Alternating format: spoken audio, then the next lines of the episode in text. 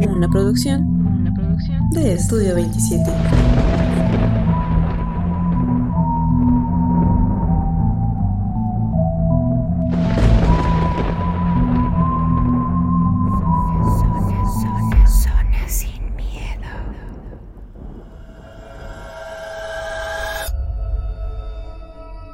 Hola a todos, sean nuevamente bienvenidos a Zona Sin Miedo, un programa hecho por y para ustedes. Como cada semana me encuentro con mi hermano Sheva. Sheva, ¿cómo estás? Bien, nosotros estamos aquí en su, en su podcast, agradecidos con la respuesta de que cada ocho días seguimos, seguimos creciendo, siguen compartiendo, seguirlos invitando a, a, que, a que nos compartan sus historias, ya sea por audio, ya sea por texto, a nuestras redes o al número de WhatsApp. ¿Y esta semana que tenemos, DJ? Esta semana les traemos un solo relato, pero es bastante extenso, es bastante escalofriante, tiene muchos detalles es la primera vez que tenemos un relato tan largo y esperamos que les guste. Muchas gracias a la chica que nos lo envió por tomarse el tiempo, porque sí es algo extenso. Entonces, ¿qué te parece si comenzamos con esto? Sí, pues vamos a, vamos a leer su historia. Y es anónimo.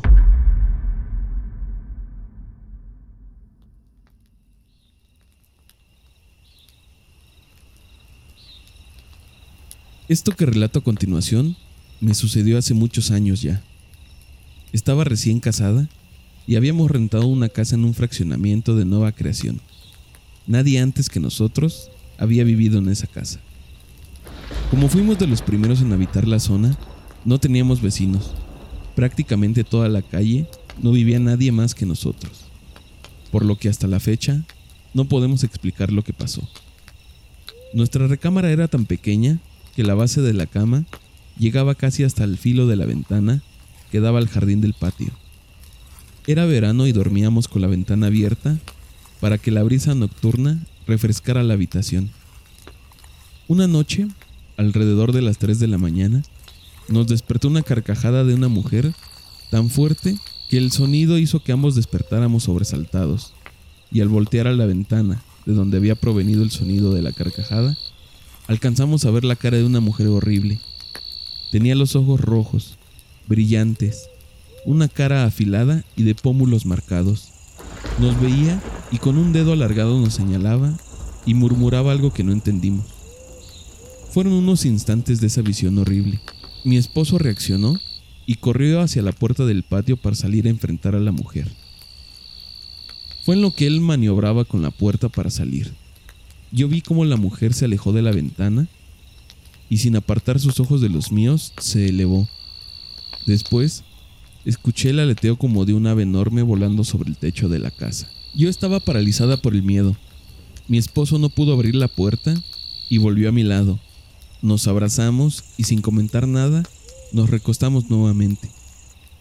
Al día siguiente nos levantamos como si nada hubiera pasado. Nos fuimos a nuestros respectivos trabajos y continuamos con nuestra vida pero el ambiente en la casa se sentía raro, muy pesado. Mi esposo y yo empezamos a tener problemas, desde económicos hasta de pareja. Peleábamos por todo y por nada. El dinero ya no nos alcanzaba. Él empezó a pasar más tiempo en su trabajo que en casa, y yo comencé a desarrollar un temor horrible a estar sola en casa. Normalmente nunca he sido temerosa de nada, ni creía en esas cosas, pero mi terror era tan grande que en cuanto oscurecía, me sentaba en la puerta que daba a la calle, porque yo estaba convencida que en el cuarto contiguo a nuestra habitación, donde no teníamos muebles, ahí estaba el diablo. No sé cómo explicarlo, pero era una sensación tan extraña. Había noches que sentada en la puerta que daba a la calle, miraba hacia la puerta, cerrada por supuesto, del cuarto, y veía cómo salían llamas por debajo. Podía ver una sombra que caminaba adentro. Yo quedaba petrificada por el miedo. Aunado a todo eso, continuamente me quedaba sin luz y tenía que prender una vela. Todo eso me pasaba cuando estaba sola en casa. No sé si era psicológico, no puedo explicarlo, porque en cuanto mi esposo llegaba, mi miedo desaparecía. No sé por qué estando él conmigo, me sentía segura y protegida, pero nunca abría la puerta de ese cuarto aunque mi esposo estuviera en casa. No comentaba con nadie mis temores por miedo que fueran a pensar que estaba enloqueciendo. Un día mi esposo y yo discutimos muy fuerte por algo sin importancia. La discusión fue tan grande que terminamos reprochándonos el uno al otro cosas muy dolorosas. Nos lastimamos tanto que decidimos divorciarnos. Él dijo que no era feliz conmigo y yo le dije que como él había muchos, que no me importaba si nos divorciábamos, yo iba a salir a buscar a cualquier hombre y estaría con él. Le daría todo lo que él no quería. Lo único que yo quería era lastimarlo en su orgullo de hombre, pero él tomó todo lo que le dije como si ya lo estuviera haciendo, y esa noche tomó una frazada de la cama y durmió en el cuarto cerrado. Era tanto mi coraje y mi indignación que hasta del miedo me olvidé. Me fui a dormir a la recámara y al día siguiente el enfado seguía. No me dirigía la palabra y yo tampoco. Pasaron tres días sin hablarnos y durmiendo separados, pero no me importaba. Sentía que hasta lo odiaba, ya no quería estar con él. Su presencia me incomodaba y molestaba de sobremanera. Al cuarto día me dijo que ya había hablado con un abogado, que teníamos una cita al día siguiente a las nueve de la mañana para ir a solicitar el divorcio. Lo miré y sin levantarme de la mesa, asentí con un movimiento de cabeza. Por el lado económico tampoco estábamos bien. Aunque trabajábamos los dos y teníamos buenos sueldos, no completábamos a pagar los recibos, las cuentas, ni siquiera la renta de la casa. No sabíamos en qué se nos iba el dinero. Para estas alturas, mis miedos y temores habían desaparecido. La casa siempre estaba fría y el silencio la inundaba. Al día siguiente acudimos a la cita. Creo que hasta que estuvimos ahí, en la sala de espera del abogado, mi mente comenzó a reaccionar. Estaba ahí para tirar por la borda cinco años de un hermoso noviazgo y dos años de matrimonio feliz, a excepción de los últimos dos meses. Éramos muy felices, teníamos infinidad de planes que queríamos llevar a cabo. Estábamos tan compenetrados el uno con el otro que tan solo con vernos a los ojos ya sabíamos lo que estábamos pensando. Teníamos una especie de conexión mental. Nos presentíamos. Yo sé que muchos no lo creerán, pero así era. En un impulso, abandoné la sala de espera y salí a la calle. Por supuesto que él salió tras de mí. Me alcanzó y me preguntó qué pasaba. Lo vi y con los ojos llenos de lágrimas le dije, no quiero hacerlo. No quiero divorciarme. Te amo y no podré seguir sin ti. Me abrazó y consoló mi llanto, y ahí, en medio de la calle y con la gente que pasaba, sin apenas fijarse en nosotros, me dijo, yo tampoco quiero, pero hay algo que siento y a veces no puedo controlarlo. Tengo miedo de hacerte daño. Lo miré entre lágrimas y él continuó, no sé qué me pasa. Cuando no estoy cerca de ti, sé que te amo, te extraño y quisiera tenerte a mi lado pero cuando llego a casa y te veo, siento como un odio creciendo dentro de mí. Ni siquiera sé cómo explicarte. Me molesta verte, oírte hablar, que quieras estar cerca de mí. Pero cuando no estoy cerca de ti, te extraño y te amo. Es tan complejo y no lo entiendo. Por eso pensé que separarnos era lo mejor. Pero si tú no quieres, no lo hacemos. Nada más, aléjate de mí hasta que puedas saber qué pasa conmigo. Tomados de la mano nos alejamos de ahí y regresamos a nuestro diario vivir. Por supuesto que todo empeoró. Hubo una deuda que no pudimos pagar. Nos embargaron nuestros muebles, los que habíamos comprado con tanta ilusión. Vimos cómo uno a uno los fueron sacando de la casa para cubrir el adeudo. Nos quedamos únicamente con la cama donde dormíamos y la estufa donde cocinábamos. Poco tiempo después tuvimos que dejar la casa. Ya no podíamos pagar ni la renta. Terminamos viviendo en un rinconcito que mi mamá nos prestó en su pequeña casa. Nuestra relación de pareja se había enfriado, ya no éramos los mismos. Un día, de camino a mi trabajo me encontré a mi hermana mayor, que iba a visitar a mi madre. Nos saludamos y rápidamente me despedí de ella, pero me detuvo y me dijo algo que en ese momento me resultó muy extraño. Tengo una amiga en el grupo de oración a donde voy que quiere hablar contigo, me dijo. La miré por demás extrañada, pues yo no conocía sus amistades y no creo que alguna de ellas me conociera a mí. En mi casa todos profesábamos la religión católica. Mi madre nos inculcó y nos enseñó sobre ella cuando éramos pequeños. Pero ya de grandes, cada quien decidía si la practicaba o no. De adolescente yo la practiqué, incluso hasta fui catequista e impartí cursos para la primera comunión de los niños. Pero ya de adulta, poco a poco me fui alejando. Mi hermana de adolescente no le interesó la religión, pero cuando se casó y empezó a tener su familia, regresó a la iglesia y ahora hasta servía dentro de ella. Pero lo que me acababa de decir no tenía sentido para mí. Me apuró a que la acompañara a la casa de su amiga, pero como yo me dirigía al trabajo, quedamos en que iríamos otro día. Llegó el fin de semana y el sábado, muy temprano, mi hermana me esperaba para llevarme a casa de su amiga, a quien parecía le urgía hablar conmigo. De camino a casa de su amiga, no platicamos de nada, yo sumida en mis pensamientos y mi hermana respetando mi silencio.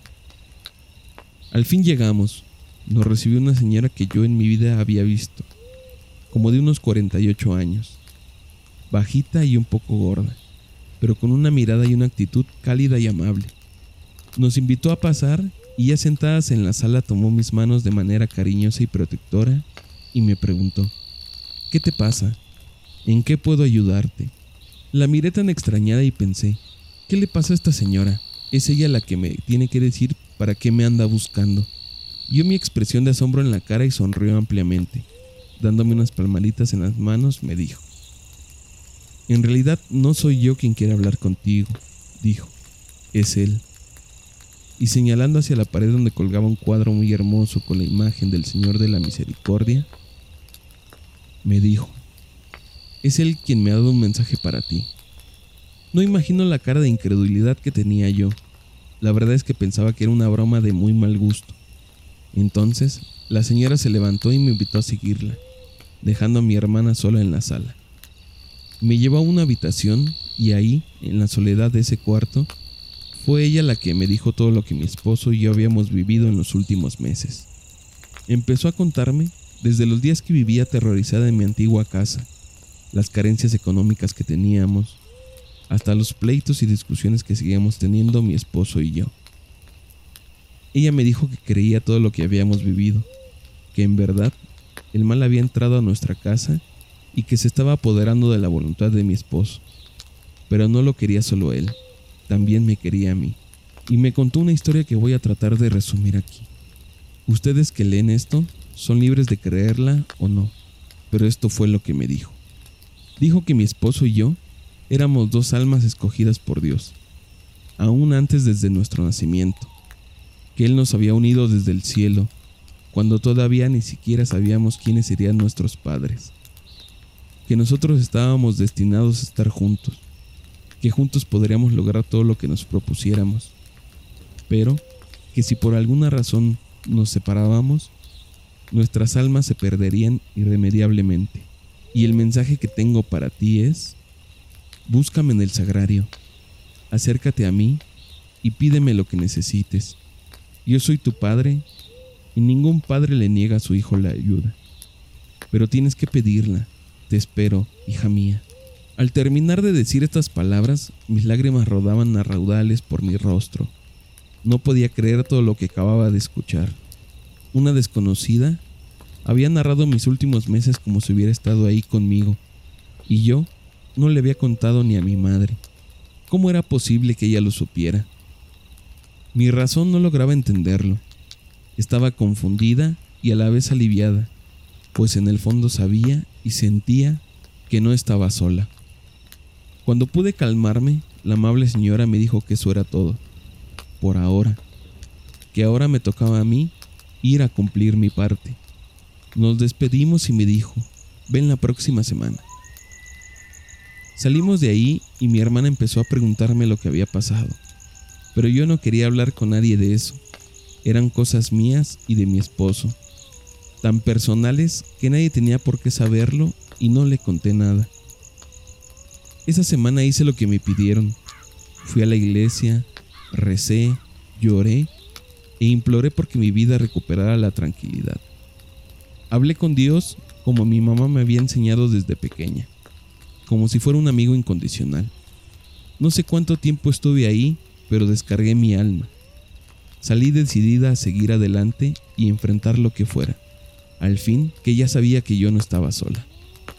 Regresé con la amable señora la semana siguiente, como me lo había pedido, aunque para ser sincera, nada sustancial había cambiado en mi vida. Al entrar a la sala pude observar que la señora estaba algo nerviosa. Le pregunté si se encontraba bien y me dijo que sí, solo que no encontraba la manera de contarme lo que había sucedido con ella después de que nos vimos. Le dije que si quería contarme yo no tenía ningún problema. Ella observaba detenidamente el cuadro colgado en su sala y asintiendo con un movimiento de cabeza, comenzó a contarme. Me dijo que el día que nos vimos, después de que salí de su casa, ella sintió un cansancio profundo en el cuerpo. Reconocí ese malestar enseguida, me dijo. Así que le hablé a mi hermana y a una de mis hijas, que vinieran a mi casa las necesitaba. Ellas saben, muy pocas veces me ha pasado, pero ya lo hemos vivido y ellas saben qué hacer para ayudarme. Llegaron e inmediatamente me recosté. Mi cuerpo no podía ya tenerme en pie. Poco a poco fui cayendo en un sueño profundo, pero inquieto. En mi sueño lo vi. Vi su cara enfurecida y sus ojos de fuego mirándome. Su boca decía toda clase de improperios sobre mí.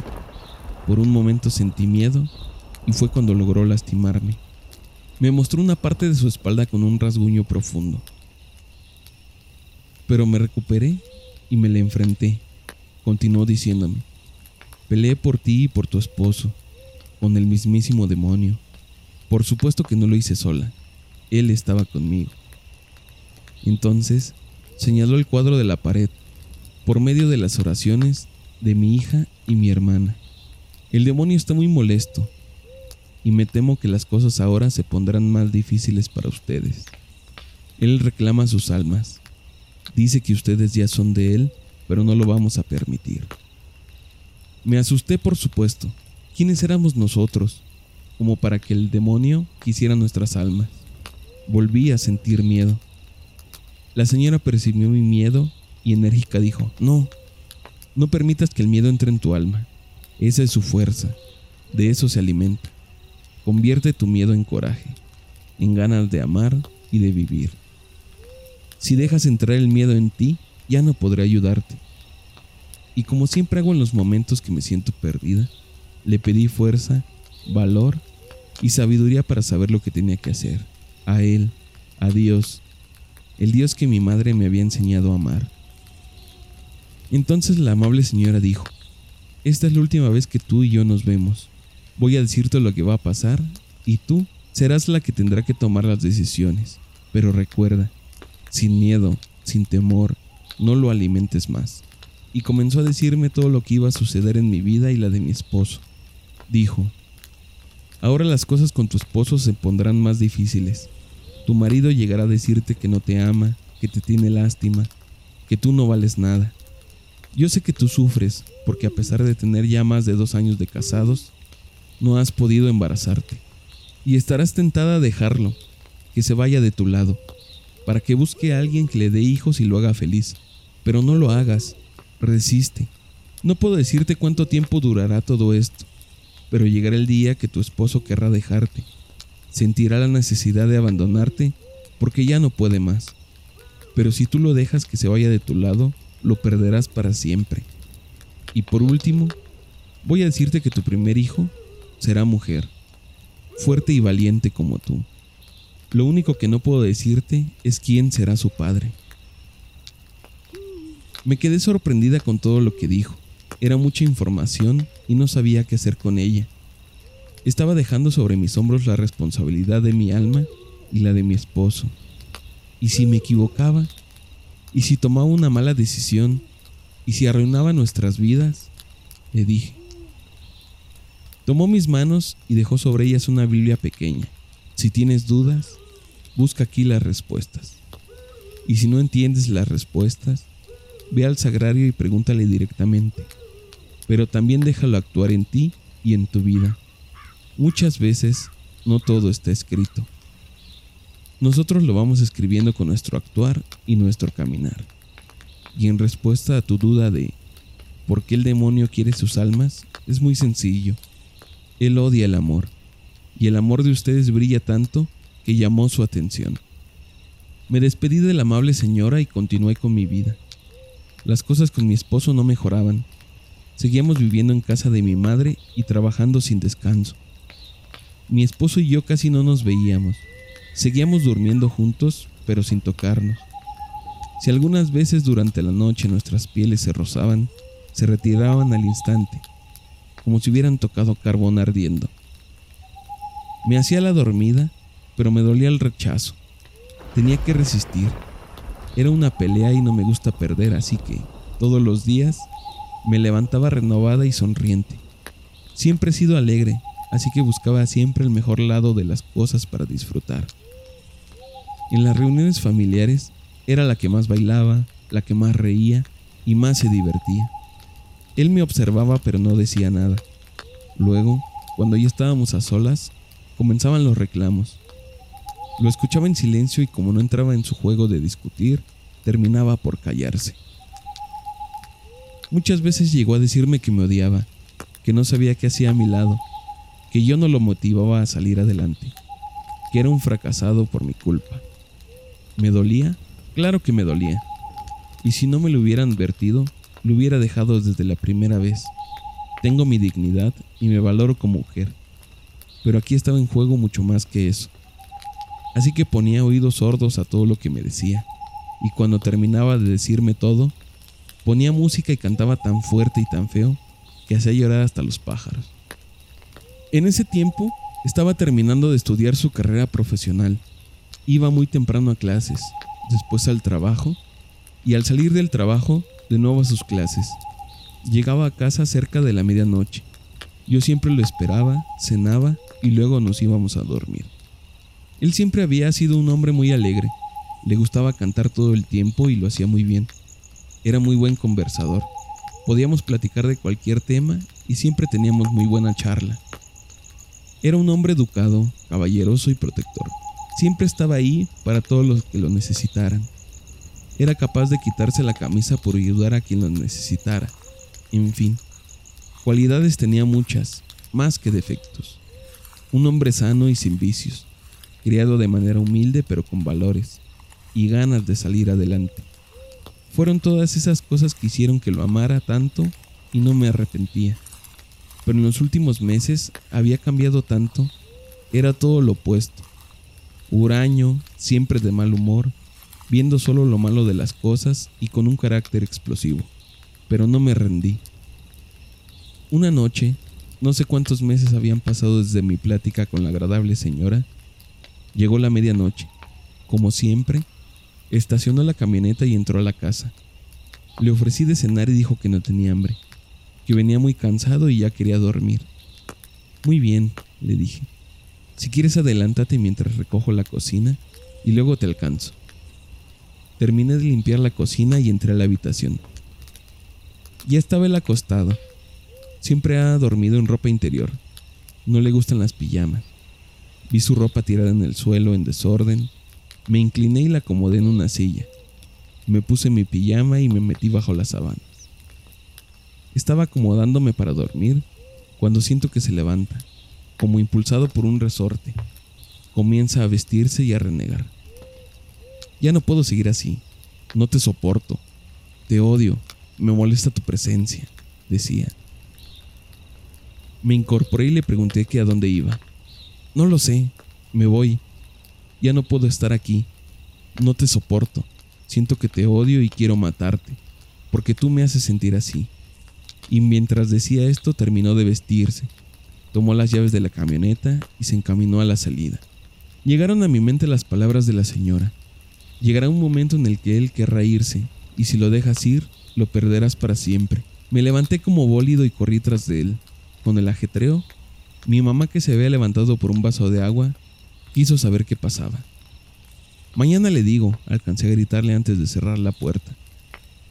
Alcancé a subirme del lado del copiloto en la camioneta. Cuando él reaccionó, yo ya estaba arriba. Me miró y me dijo apretando la mandíbula, bájate. Y tranquilamente le dije, no, no voy a bajarme. Que te bajes, te digo, me gritó furioso. Y yo, tranquila por fuera, porque por dentro temblaba como una hoja, le dije, Ya te dije que no.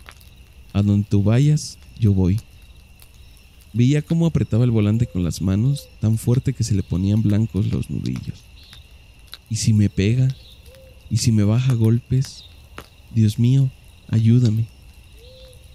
Pone en mi boca las palabras que él necesita escuchar para que se calme y podamos hablar. Al fin, relajó las manos y el cuerpo completo y con voz tranquila me dijo, Bájate por favor, no quiero lastimarte, pero ya no aguanto más, estoy volviéndome loco. No puedo entender lo que me pasa. ¿Cómo puedo amarte tanto y extrañarte como loco cuando no te tengo cerca? Y siento la rabia y el odio entran en mí cuando estás cerca. No lo entiendo, ya no puedo más. Vamos a hablarlo, le dije. Yo también te amo y me duele lo que te pasa. Vamos a buscarle una solución, pero juntos. No, esto ya no tiene solución, me dijo. ¿A dónde vas? No lo sé, Pienso manejar, agarrar la carretera, pisar el acelerador y estrellarme en el primer poste que vea, dijo con un gesto sombrío. Me quedé en silencio por un momento y reaccionando le dije, Dale, yo voy contigo, no tengo miedo. A donde tú vayas, yo iré siempre, porque tú eres todo lo que yo quiero. Tú eres el hombre que Dios creó para mí, y sin ti, yo tampoco quiero vivir. Me miró y por primera vez no pude descifrar su mirada encendió la camioneta y la puso en marcha. Sentía como las palmas de mis manos sudaban y la velocidad aumentaba. Dios mío, ayúdame, pedía en silencio. Y de pronto, dentro de mi cabeza o ya no sé, escuché que dijeron, dile que lo amas. Me acerqué y tomé su mano. Cuando la velocidad aumentaba, cerré los ojos y le grité para que pudiera escuchar. Te amo, te amo más que a mi vida. Sentí como poco a poco la velocidad fue bajando hasta que se detuvo por completo. Se orilló en la carretera y afuera las primeras gotas de lluvia comenzaron a caer. Y de pronto comenzó a llorar. Lloraba con tanta tristeza que me partía el corazón. Lo tomé entre mis brazos y dejé que corrían sus lágrimas mientras afuera la lluvia arreciaba. Después de un rato se tranquilizó un poco y dijo, yo también te amo, más que a mi vida y estuve a punto de hacerte daño. Necesito ayuda, no quiero perderte, pero siento que esto que vive en mí está ganando mi voluntad. Puse un dedo en sus labios y cayó. No te preocupes, mi amor. Juntos vamos a salir adelante. Ahora descansa. Esa noche dormimos ahí, a la orilla de la carretera, uno en brazos del otro y la lluvia cayendo afuera. Nos despertaron los rayos del sol en la cara y por primera vez en mucho tiempo me dio un beso en los labios y sonrió, diciendo, Buenos días, mi amor. Me metí de nuevo entre sus brazos y manejó de regreso a casa. Fue el mejor paseo de mi vida. Había recuperado a mi esposo y me sentía feliz.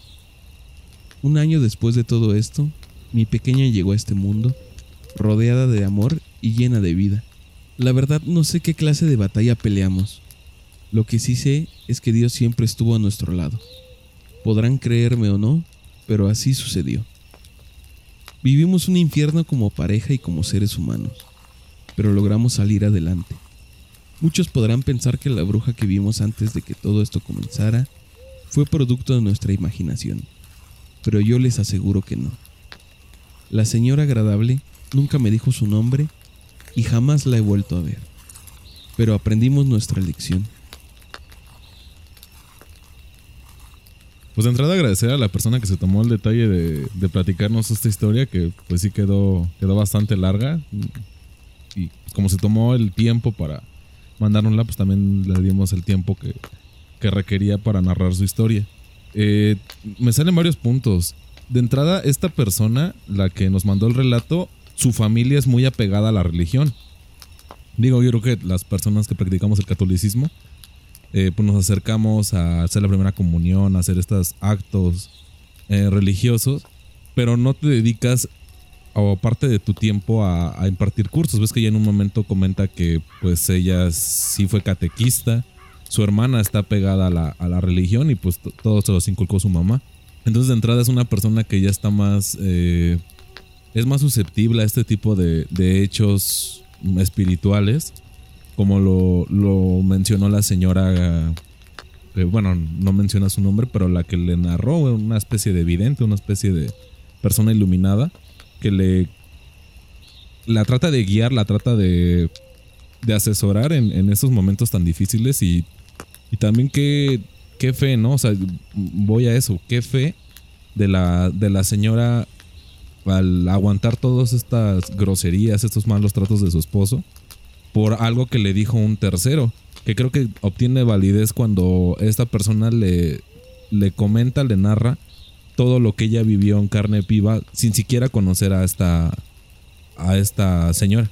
Sí, realmente, pues, sí es un calvario como lo cuenta, porque no, no fueron unos cuantos días, sino fue mucho tiempo el que vivió así. Y con la esperanza de que lo que le hubiera dicho esta señora sea realidad, ¿no? Porque le dijo de lo que lo único que tienes que hacer pues es no abandonar a tu esposo. O sea, ustedes están destinados a estar juntos, ustedes fueron hechos para estar juntos y en el momento en que tú te separes de él, él ya nunca va a regresar y pues, sus almas van a estar perdidas. Aquí esto se me hace muy fuerte porque no te estás metiendo solo con lo que pasa en vida, sino lo que hay más allá, ¿no? Era. Sí, era el, era- momento previo de nacer, ¿no? Que ves que le comenta. Sí. Entonces era una carga muy pesada que llevaba esta chica y que nunca se la comentó a su esposo por lo que nos narra. Que nunca lo habló con él. A lo mejor y lo hablaba con él y él le iba a tirar de loca, ¿no? Sí. a lo mejor las cosas hubieran sido distintas. Entonces ella decidió aguantar y sucedió todo lo que le dijo la vidente, esta mujer que pronosticó lo que iba a pasar y que le dijo que su esposo le iba a decir muchas cosas muy fuertes y que le iba a tratar de dejar, pero que en cuanto se separaran, pues su vida nunca iba a ser la misma. Y ella se aferró. Este acto fue totalmente de fe y Amor. y amor. Así, pues, me sorprende mucho su relato porque, para empezar, como lo comentabas, esta señora pidió hablar con ella porque tenía un mensaje de Dios directamente. Sí. O sea, Dios intercedió mediante esta mujer para ayudar a la otra. Ya ves que fue su hermana la que le dijo, ¿sabes qué? Tengo una de mis compañeras del grupo donde voy, quiere hablar contigo porque tiene un mensaje para ti. Y en realidad el mensaje no era de ella, sino de Dios. Y Dios habló, Dios habló mediante ella para darle este mensaje de que no dejara a su esposo, pase lo que pase. Y también me crea un poco de conflicto esta parte en que el demonio se entromete solo por el hecho de que haya amor. Porque es algo que al parecer no le gusta. Quiere acabar con eso y por eso se mete con ellos directamente. Pero no en lo que sí me, me genera muchas dudas es porque al inicio fue una señora. Sabemos que siempre que hay algo que ver con el demonio, pues no se presenta en forma de señora. No sé si haya sido solo una casualidad o como algo, como un antecedente a lo que se venía, no, la verdad, no, no tengo idea de eso. También es interesante en el, la segunda vez que visita a la señora y aparentemente fue la última, que le comenta que ella sufrió un ataque, un ataque tanto físico como espiritual, de que se, se debilitó al grado de que tuvo que pedir apoyo de, de su familia. Pero eso, eso es curioso porque al final de cuentas no es la primera vez que le pasa. O sea, dicen, me han pasado unas ocasiones, no menciona cuántas, ya ha sufrido esta como descarga energética, esta, este bajón emocional de, plano quedarse tirada. Y en sueños o en visiones ver a este ente, esta manifestación, y que la agreda, o sea, y, y llegó al punto de agredirla físicamente, porque no, nos lo relata esta, esta chica, que sí tenía un rasguño profundo en la espalda, o sea, no, no se quedó nada más en un, en un sueño, en alguna alucinación, sino sí hubo un daño físico que ella pudo percibir. Y, y pues bueno, entonces, pues lo, afortunadamente la, la chica ya pues tiene a su familia, nació también como le había comentado la, la señora esta que iba a tener primero una, una niña y nació ya con un matrimonio más estable, con tal vez una situación económica mejor. Y pues de entrada agradecerle a la persona que, que nos mandó el relato. Y este, pues no sé, ¿tú quieres que concluir con algo, DJ? Sí, muchas gracias a esta chica que nos envió su relato. Por todo el tiempo que se tomó en escribirlo y darnos detalles para, para que tuviéramos el contexto completo. Muchas gracias. De verdad es un relato impresionante y nos alegra bastante el hecho de que al final pues, hayas triunfado sobre el mal. Nos estaremos escuchando la siguiente semana. Ya saben, cada martes hay un episodio nuevo. Síganos en nuestra página de Facebook, estamos como La Zona Sin Miedo. Ahí pueden enviarnos sus relatos, sus comentarios. También tenemos disponible el número de WhatsApp que es el 55 40 59 14 14. Allí los estamos leyendo. Nos escuchamos la siguiente semana. Cuídense mucho.